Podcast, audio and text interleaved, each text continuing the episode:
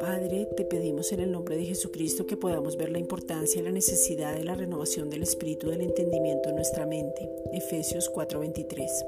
De encontrarnos en la palabra, de poder pararnos en autoridad porque conocemos tu voluntad, que es Jesucristo, que es tu palabra revelada en nuestras vidas para ponerla por obra. Romanos 12, versículos 1 al 2.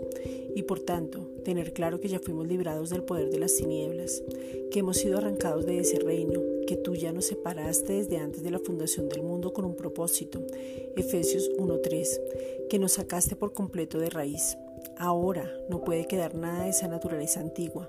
Tú hiciste todo nuevo y desde Cristo somos, nos movemos y existimos. Hechos 17:28. Tu palabra penetra y destruye la lógica, la razón, los argumentos y la manera como se entiende la vida. Hebreos 4:12. Te pedimos, Padre, en el nombre de Jesucristo, que la palabra se manifieste como martillo para destruir todo aquello que no debería estar en nosotros. Jeremías 23:29 que podamos colocar en orden todas las áreas de nuestra vida. Salmos 119, 133. Que podamos oír atentamente. Enséñanos a oír clara y preciso, oír al Hijo en este tiempo. Hebreos 1, versículos 1 al 3. Y que nuestro oído se afine para tener la sabiduría, esa sabiduría precisa que viene de lo alto para poder ejecutarla. Tu plan es perfecto, tu propósito es claro y tu voluntad es buena, agradable y perfecta porque es Jesucristo mismo. Romanos 12:2.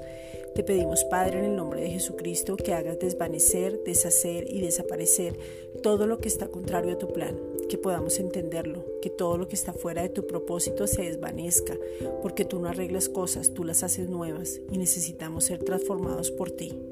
Cristo es el centro y único de nuestras vidas. Jeremías 9:24. Gracias Padre.